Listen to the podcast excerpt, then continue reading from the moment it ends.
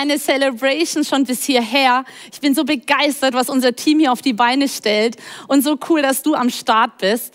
Und ich möchte dich gleich mal jetzt ermutigen, dein Handy wieder zu zücken. Wir wollen dich nämlich jetzt zum Beginn meiner Message noch was fragen. Und zwar möchte ich mal von dir beantwortet haben, ob du Geheimnisse magst oder ob du sagst, nee, also ich bin viel zu neugierig, Geheimnisse überhaupt nicht mein Ding. Ähm, hol doch mal dein Handy raus, gib wieder slido.com ein. Wir werden jetzt hier auch den Slide sehen. Ähm, eben dann ICF eingeben als Code. Und ich erzähle euch mal, warum ich euch die Frage stelle. Denn bei uns zu Hause, Stefan und ich, ähm, wir sind ja schon ein paar Jährchen verheiratet und das ist so ein Unterschied. Er hasst Überraschungen. Es ging sogar so weit, dass er als Kind immer ins Schlafzimmer von seinen Eltern gegangen ist und hat geguckt und recherchiert, was er zu Weihnachten kriegt. Das muss man sich mal vorstellen. Ja, und ich liebe Überraschungen und ich liebe es, Sachen im Geheimen vorzubereiten und das mit so einem Mann. Ja, ich, ich muss immer beten, dass er nicht irgendwie herausfindet, was ich gerade am Organisieren bin. Also cool, dass du hier mitmachst. Okay, es gibt tatsächlich eher mehr Leute, die Überraschungen nicht so gerne mögen. Ihr seid alle viel zu neugierig. Okay, und etwa 30 Prozent sagen ja, sie lieben Überraschungen und Geheimnisse. Okay, das Gute ist, ich werde heute ein paar Geheimnisse aufdecken. Das heißt, wenn du äh, Geheimnisse nicht magst, dann bist du heute richtig. Und wenn du Geheimnisse magst, dann ist es auch gut, weil wir werden jetzt im Wort Gottes sehen, wo Geheimnisse verborgen sind. In Kolosser 1, Vers 26 steht, diese Botschaft, die Botschaft von Jesus, war in der Vergangenheit über viele Jahrhunderte und viele Generationen hinweg wie ein Geheimnis verborgen. Jetzt aber wurde es denen enthüllt, die zu ihm gehören. Es war wie so ein Geheimnis. Und das ist das, was wir machen mit dieser Hashtag Jesus-Serie. Wir wollen Geheimnisse aufdecken, die im Alten Testament schon auf Jesus hindeuten. Und wir haben die letzten Wochen gehört, ähm, wie die Israeliten hingegangen sind und das Passafest vorbereitet haben, wie sie dieses Lamm zu sich nach Hause genommen haben und diese ganzen Bedeutungen. Und heute möchte ich da ein bisschen weitergehen. Wir schauen uns dazu jetzt einen Bibeltext an und hier auch die Ermutigung an dich zu Hause ey, sitz nicht nur faul auf dem Sofa rum, sondern jetzt such mal deine Bibel, hol sie raus und schlag mit mir doch mal auf 2. Mose 12. 2. Mose 12, ab Vers 12 lese ich.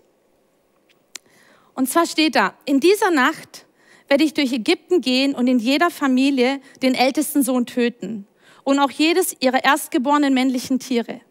Ich werde mein Urteil an allen Göttern Ägyptens vollstrecken, denn ich bin der Herr. Das Blut an den Türpfosten eurer Häuser aber wird ein Zeichen sein, das euch schützt. Wenn ich das Blut sehe, will ich euch verschonen. Ich werde die Ägypter strafen, doch an euch wird das Unheil vorübergehen. Ihr sollt diesen Tag immer in Erinnerung behalten. Jedes Jahr sollt ihr und eure Nachkommen ihn als besonderes Fest für den Herrn begehen. Diese Anordnung gilt für alle Zeiten. Es ist eine krasse Bibelstelle. Denn was sehen wir hier? Gott hatte, und das habt ihr bestimmt alle im Rallye-Unterricht gelernt, neun Plagen geschickt. Die Ägypter haben neun Plagen erfahren und immer noch wollte der Pharao sein Volk nicht ziehen lassen. Gott hat sein Volk gesehen, wie sie wirklich total fertig waren, wie sie geackert haben. Viele sind auf, ja, in, in dieser Gefangenschaft gestorben, weil sie so harte Arbeit verrichten mussten. Und Gott hat das Schreien seines Volkes gehört und hat gesagt, ich werde euch aus Ägypten befreien. Ich werde euch in ein Land führen, wo ihr in Freiheit leben könnt. Und er hat neun Versuche, neun Warnschüsse dem Pharao gegeben und er wollte nicht hören. Und dann kam dieser zehnte Warnschuss, diese zehnte Plage, wo er gesagt hat, hey, wenn ihr dieses Blut nicht an den Pfosten habt, dann wird jeder Erstgeborene sterben. Was sehen wir hier? Ich möchte in dieser Bibelstelle auf drei Punkte eingehen. Der erste Punkt heißt, das Blut des Lammes reicht aus. Wenn ich das Blut sehe, will ich euch verschonen. Ich werde die Ägypter strafen doch an euch wird das Unheil vorübergehen. Dieses Wort vorübergehen ist im Hebräischen das Wort Passa.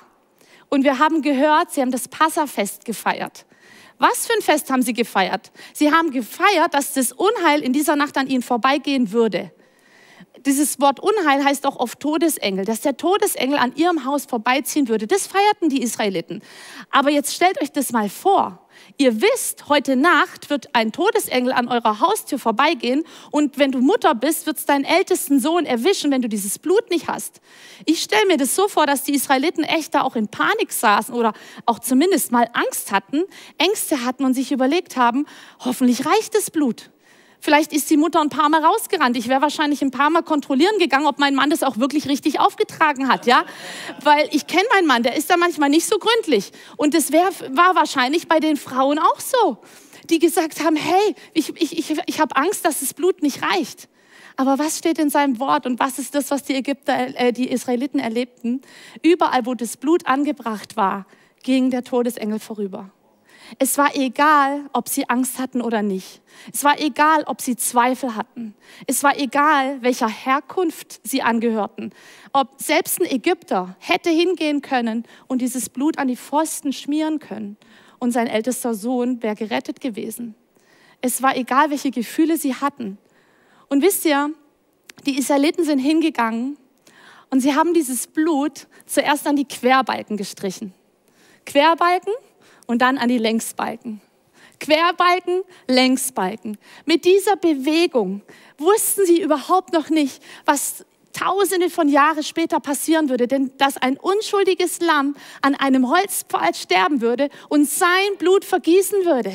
Das ist das, was sie dort schon anbrachten. Sie brachten das Blut Jesu schon an ihre Türpfosten. Das war eine, ein prophetisches, eine prophetische Handlung. Und ich möchte dir heute Morgen sagen, dass das Blut Jesu in deinem Leben ausreicht. Wofür steht Blut? Blut steht zuallererst für Leben, oder? Ohne Blut können wir nicht leben. Und wir sehen es auch hier. Der Todesengel ging vorbei, weil er sah, es war schon jemand gestorben. Es war schon Blut vergossen worden. Deshalb ging er vorbei und es entstand Leben. Leben blieb. Und Jesus sagt, ich bin gekommen, um ihm Leben zu schenken, Leben im Überfluss. Deswegen ist Jesus gekommen, um dir Leben zu schenken. Und dafür steht das Blut. Das Zweite, wofür Blut steht, ist Identität. Wisst ihr, in meiner Familie ist das echt ganz cool. Meine Eltern haben die gleiche Blutsgruppe. Bis in die Untergruppen. Das ist total verrückt. Und ich habe fünf Geschwister. Wir haben alle die gleiche Blutsgruppe. Das heißt, wenn mir irgendwas passieren würde, ich bin bestens versorgt. Halleluja. Danke an meine Geschwister. Ähm, und wisst ihr, was das aussagt? Das Blut gibt mir Identität. Das ist meine Blutsverwandtschaft. Ich gehöre zu dem Clan, ob ich das will oder nicht. ja? Und genau so ist es, dass Jesu Blut dir Identität gibt. Du bist ein Kind Gottes, wenn du sein Blut in deinem Leben in Anspruch nimmst. Das dritte, wofür das Blut steht, ist Wert. Wenn ein Hundezüchter eine Hundezucht aufbauen möchte, dann wird er immer den Hund nehmen, der die beste Blutslinie hat der den besten Wert hat. Warum? Weil seine Nachkommen noch besser sein werden, weil sie auf jeden Fall die beste Blutslinie haben werden, die besten Voraussetzungen haben werden und am Schluss am meisten Wert erzielen werden. Jesus starb an diesem Kreuz, um dir Wert zu geben, um deinen Wert komplett herzustellen. Er hat dich gesehen, hat gesehen, wie du dich abmühst in deinem Leben und hat gesagt, ich will, dass dieses Kind Kraft von mir bekommt, dass sie nicht wie die, äh, die Israeliten in Ägypten ackern muss, sondern ich möchte ihr Leben schenken. Deswegen kam Jesus. Und wisst ihr, es steht ja auch in dem einen Vers, ähm, das Blut soll euch zum Zeichen werden. Warum euch zum Zeichen? Es reicht doch eigentlich, dass es der Todesengel sah, das Blut, oder? Nein, euch zum Zeichen, damit ihr euch auch auf dieses Blut stellen könnt. Jesus sagte am Kreuz die letzten Worte, es ist vollbracht. Es ist vollbracht. Und in diesem Wort es ist alles drin, was dich vom Vater trennen will, was dich in deinem Leben versklaven will. Es heißt, alle Schuld ist dir vergeben. Alle Schande ist von deinem Leben genommen. Jede, jede Krankheit hat er mit ans Kreuz genommen.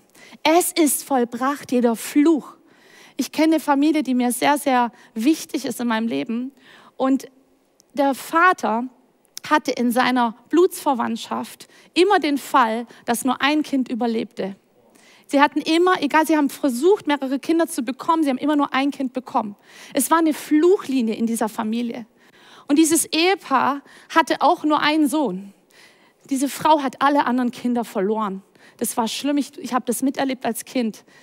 Sie haben nur diesen Sohn gehabt. Und sie sind hingegangen und sie haben gesagt, wir nehmen das Wort Gottes, wir stellen uns auf das Blut Jesu. Und sie haben diesen Fluch über dem Leben ihres Sohnes gebrochen. Sie haben gesagt, in Jesu Namen, sein Blut ist stärker. Wir streichen dieses Blut auf diese Türpfosten und der Fluch wurde gebrochen. Dieser Sohn hat heute drei Kinder. Halleluja, so ist unser Gott. Aber wir müssen uns auf ihn stellen. Denn in deinem Leben geht es nicht darum, was du getan hast, sondern was dieser Jesus getan hat. In deinem Leben geht es nicht darum, was du getan hast, sondern was Jesus getan hat. Und das ist mein zweiter Punkt. Gott sorgt für Versorgung und Schutz. Ist nicht deine Aufgabe, sondern seine Aufgabe. Es heißt hier, das Blut an den Türpfosten eurer Häuser aber wird ein Zeichen sein, das euch schützt. Die sich unter seinen Schutz stellten, wurden geschützt. Ich weiß nicht, ob ihr die sozialen Medien gerade verfolgt. Ganz oft wird der Psalm 91 zitiert. Und ich lese mal vor, wenn ihr eure Bibeln da habt, dann schlagt doch mit mir auf, Psalm 91, wir blenden es deswegen auch extra nicht ein. Wer im Schutz des Höchsten lebt, der findet Ruhe im Schatten des Allmächtigen. Wer im Schutz des Höchsten lebt. Oder Vers 9, wenn der Herr deine Zuflucht ist, wenn du beim höchsten Schutz suchst, dann wird das Böse dir nichts anhaben können. Kein Unglück wird dein Haus erreichen. Das heißt, es ist unsere Entscheidung, ob wir uns unter diesen Schutz stellen. Die Israeliten hatten die Wahlfreiheit, trage ich das Blut auf oder nicht. Die Ägypter hatten diese Freiheit auch. Sie haben sich dagegen entschieden. Und das bedeutet für dein Leben, dass du entscheidest, ob du unter diesem Schutz Gottes leben möchtest oder nicht. Möchtest du dieses Blut in deinem Leben in Anspruch nehmen? Möchtest du unter dem Schutz dieses höchsten leben und wissen, dass er dich schützt?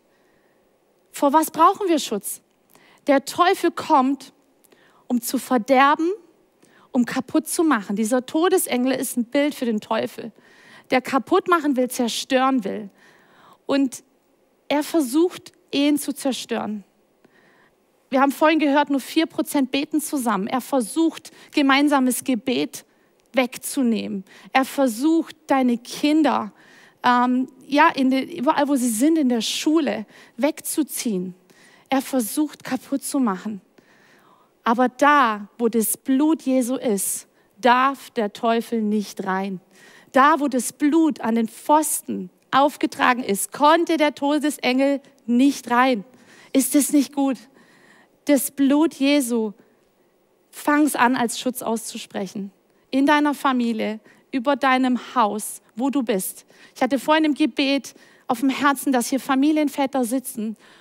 Und ich möchte dich ermutigen als Vater, als Oberhaupt deiner Familie, steh auf und fang an, das Blut Jesu für deine Familie in Anspruch zu nehmen. Leo Bigger hat in der Predigt eine krasse Story erzählt. Und zwar war eine Familie, die lebten im Wald, hatten dort ein Haus und in diesem Wald waren zwei tollwütige Wölfe unterwegs. Und dieser Familienvater hat gesagt, ich stehe unter dem Schutz Jesu durch dieses Blut. Und er ist hingegangen und hat kein Blut genommen, sondern er hat Öl genommen. Er hat Öl genommen und hat dieses Öl um sein ganzes Grundstück herum verteilt. Er hat sein Haus mit diesem Öl sozusagen abgeriegelt und hat gesagt, auf hier ist die Linie, ab hier beginnt der Schutz Gottes und da kann der Teufel nicht rein. Da kann das Böse nicht rein. Wisst ihr, was passiert ist? Am nächsten Tag haben sie geguckt und genau auf dieser Linie lagen zwei tote Wölfe. Jetzt kannst du vielleicht sagen, das glaube ich nicht. Aber ich sage dir eins, die Ägypter haben es auch nicht geglaubt. Ich mache das zu Hause auch. Ich gehe hin und, und imaginär mache ich das ehrlich gesagt, nicht mit Öl, und streiche dieses Blut an die Türpfosten. Ich sage, meine Kinder sind geschützt.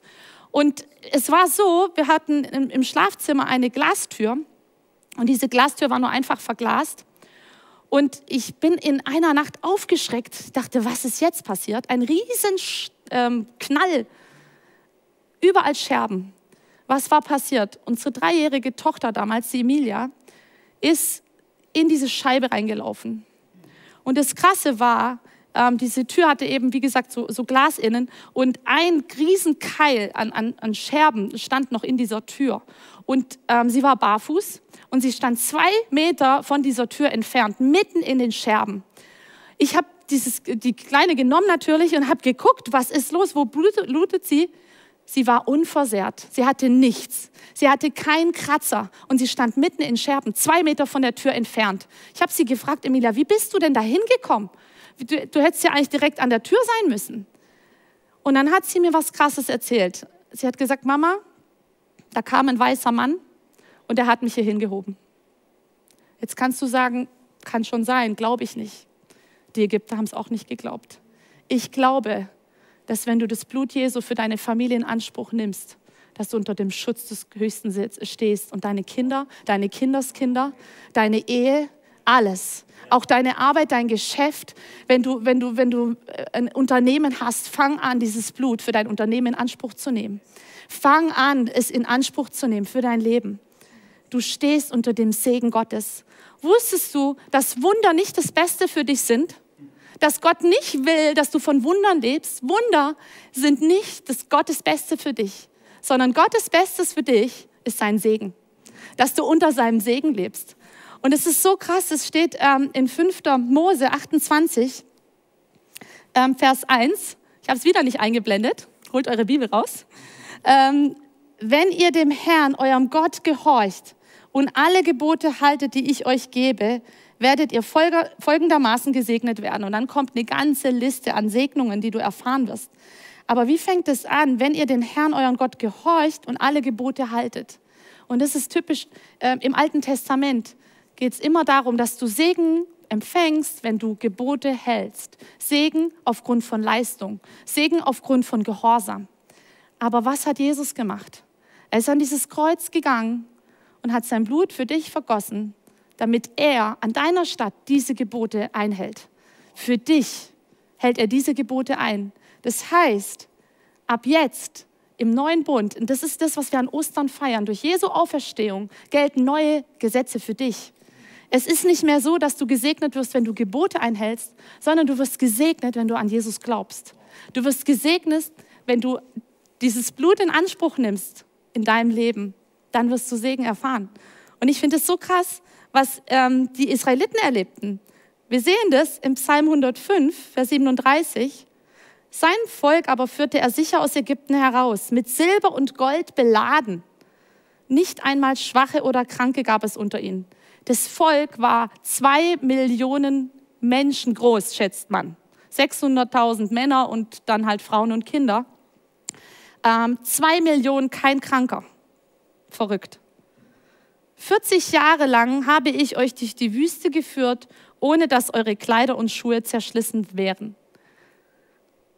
40 Jahre, ohne dass Kleider und Schuhe kaputt gehen. Also für mich, ich weiß auch nicht, ich gehe gerne shoppen.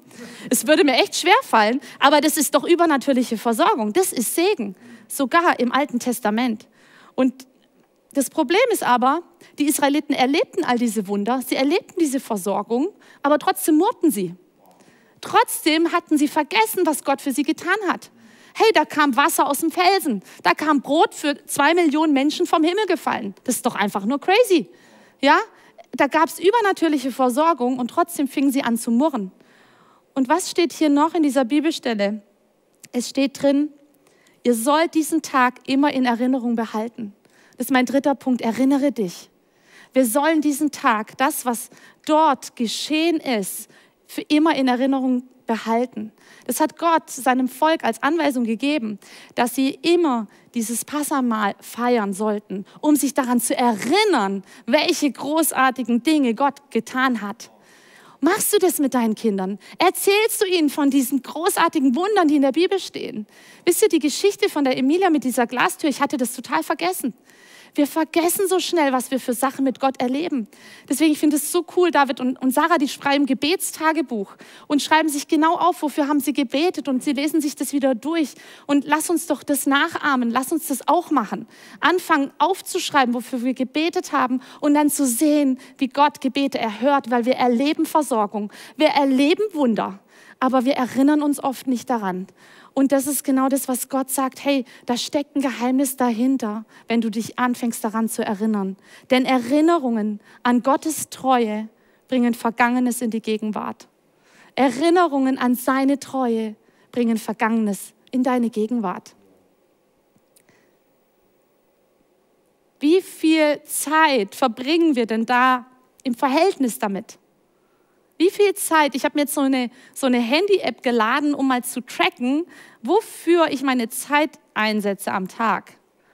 Und jetzt gerade in dieser Zeit, in dieser Corona-Krisenzeit, sind viele auch, die haben viel mehr Zeit. Es gibt auch viele, die haben viel weniger Zeit, aber es gibt auch viele, die echt viel mehr Zeit haben. Und ich möchte dich fragen, mit was verbringst du deine Zeit?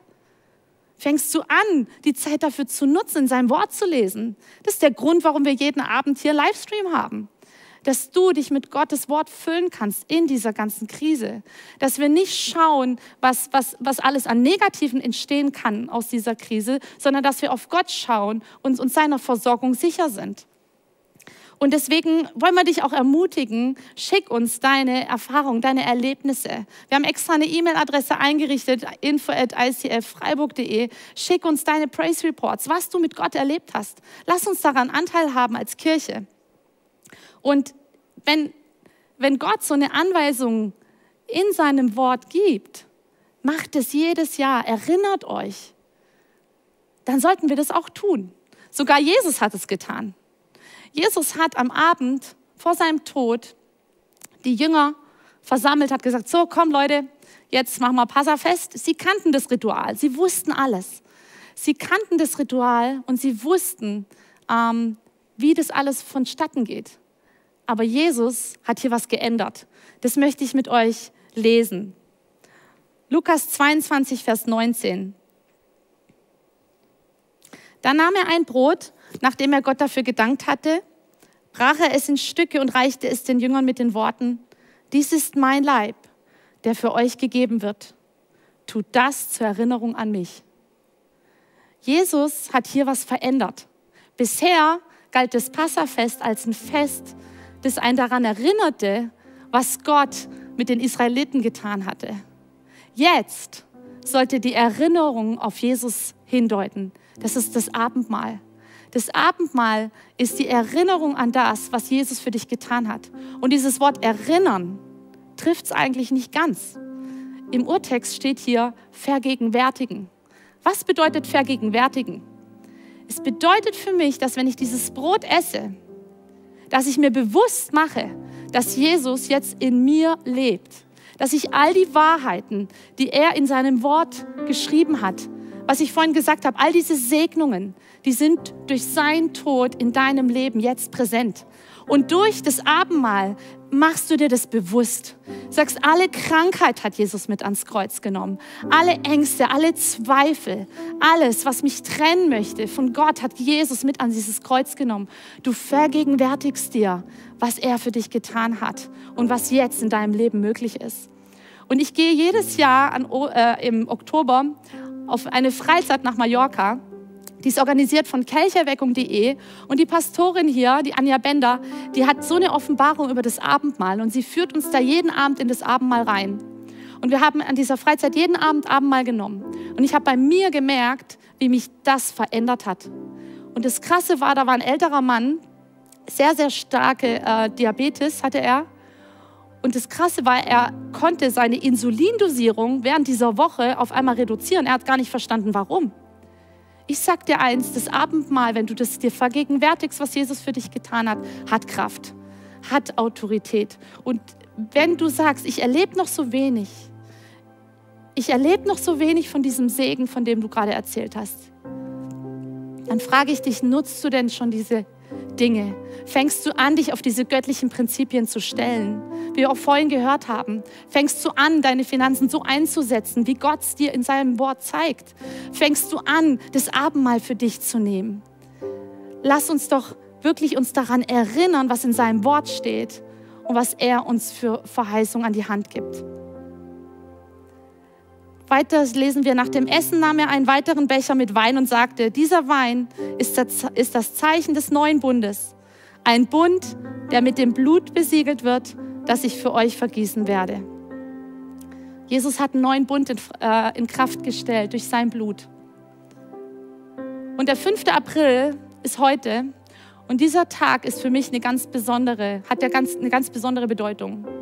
Der 5. April ist der Tag, wo ich jedes Jahr weiß, dass mein Mann Ja zu mir gesagt hat. Am 5. April 98 hat unsere Partnerschaft begonnen. Stefan hatte, das wusste ich davor gar nicht, hatte davor mit Gott einen Bund geschlossen, dass die nächste Partnerschaft, die er eingehen wird, die nächste Freundin, die er haben wird, dass das seine Ehefrau sein wird, dass das die Frau sein wird, die er heiraten möchte. In guten wie in schlechten Zeiten, bis der Tod uns scheidet. Diesen Bund hatte Stefan mit Gott geschlossen. Und an diesem 5. April hat er gesagt, ja, ich will dich. Und ich habe erst, ehrlich gesagt, ein paar Jahre schon, fast später, eingewilligt. Erst ein Jahr später haben wir uns verlobt und ähm, dann geheiratet, zwei Jahre später. Und dieser Bund, den Stefan mit Gott geschlossen hat, der hat für mich so eine Power, zu wissen, er hat Ja zu mir gesagt. Und Jesus sagt Ja zu dir. Er hat diesen Bund besiegelt mit seinem Blut an diesem Kreuz. Diesen neuen Bund, den er geschlossen hat für dich. Er liebt dich. Er starb an diesem Kreuz aus Liebe zu dir, damit du alle Segnungen dieser himmlischen Welt erfahren darfst in deinem Leben. Deshalb starb er für dich. Und ich möchte dir anhand von vier Symbolen äh, erklären, wie du diesen Jesus in dein Leben einladen kannst. Wie du dich wirklich auf dieses Blut stellen kannst. Vielleicht bist du bisher noch wie diese Ägypter, die die Christen nur belächeln. Die nur die belächeln, die dieses Blut anwenden. Aber Jesus reicht dir heute die Hand. Er sagt, ich reiche dir meine Hand möchtest du? Er starb an diesem Kreuz, das Herz steht für Liebe. Aus lauter Liebe. Was gibt es Größeres, als wenn jemand aus Liebe für dich stirbt? Es gibt keinen größeren Liebesbeweis, bis der Tod uns scheidet, sagen wir sogar in der Ehe. Aber Jesus hat dieses abartige, diesen abartigen Liebesbeweis für dich angetreten. Diese Zielverfehlung bedeutet, dass du vielleicht bisher dein Leben ohne Gott gelebt hast. Vielleicht, wie ich gerade sagte, einer von diesen Spöttern warst, gesagt, das bringt doch alles nichts. Diese Weggabelung bedeutet, dass du bisher ohne Gott unterwegs warst. Aber er bietet dir an diesem Kreuz heute die Chance, ein neues Leben zu beginnen. Leben in seiner Fülle. Er hat gesagt, ich bin gekommen, um dir das Leben zu schenken, Leben im Überfluss. Der Teufel kommt nur, um zu stehlen, zu kaputt zu machen, kaputt ins Verderben zu führen. Jesus ist gekommen, um dir Leben zu schenken. Und deswegen dieses Kreuz. Und er möchte dir ein Leben voller Hoffnung geben. Hoffnung, dass du weißt, er ist dein Versorger. Er ist der, der dich schützt. Er ist der, der da ist. Die Israeliten hatten auch viele Herausforderungen in dieser Wüste. Ich habe viele Herausforderungen in meinem Leben erlebt. Meine Eltern haben sich scheiden lassen. Ich habe viele heftige Dinge erlebt. Es ist nicht so, dass immer alles easy ist. Aber wisst ihr, ich hatte immer meinen Gott auf meiner Seite. Ich wusste, dass er mit mir ist, dass er mich durch die Tiefen durchträgt, dass er mit mir die Höhen feiert und dass er immer für mich da ist. Und das wünsche ich mir so für dein Leben, dass du nicht in, in Sklaverei lebst, nicht unter Gefangenschaft, sondern dass du ein neues Leben beginnst heute Morgen. Und lass uns doch jetzt aufstehen, wenn du möchtest. Lass uns unsere Augen schließen und ich möchte einfach jetzt für euch beten, wenn du sagst, ja, ich möchte diesen Jesus in mein Leben einladen. Dann, dann bete ich jetzt einfach was vor und du kannst es nachbeten. Danke, Jesus, dass du an diesem Kreuz für mich gestorben bist. Dass ich heute gehört habe, dass dein Blut genug ist. Ich möchte dich heute in mein Leben einladen. Sei du mein Herr. Sei du mein Retter. Vergib mir meine Zielverfehlung. Vergib mir, wo ich getrennt von dir gelebt habe. Ich möchte von heute an mich auf dein Blut stellen und mir dessen bewusst sein, dass du mir eine neue Identität schenkst, neuen Wert gibst und Leben gibst. Danke, Jesus. Danke, Jesus. Und auch wenn du ja vielleicht schon länger beim Glauben bist, aber diese Verheißung in deinem Leben noch nicht so richtig angewendet hast. Ich möchte dich einladen, dass du jetzt einfach beim nächsten Lied, das wir jetzt singen, dass du eine bewusste Entscheidung triffst in deinem Herzen. Ja, ich möchte glauben, dass das Blut des Lammes ausreicht.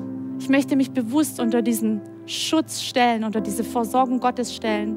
Und das Dritte, ich möchte mich erinnern mit meiner Familie gemeinsam. Nimm diese drei Punkte mit und lass uns jetzt Gott einfach anbeten und ihm das zurückgeben, was er uns geschenkt hat. Amen.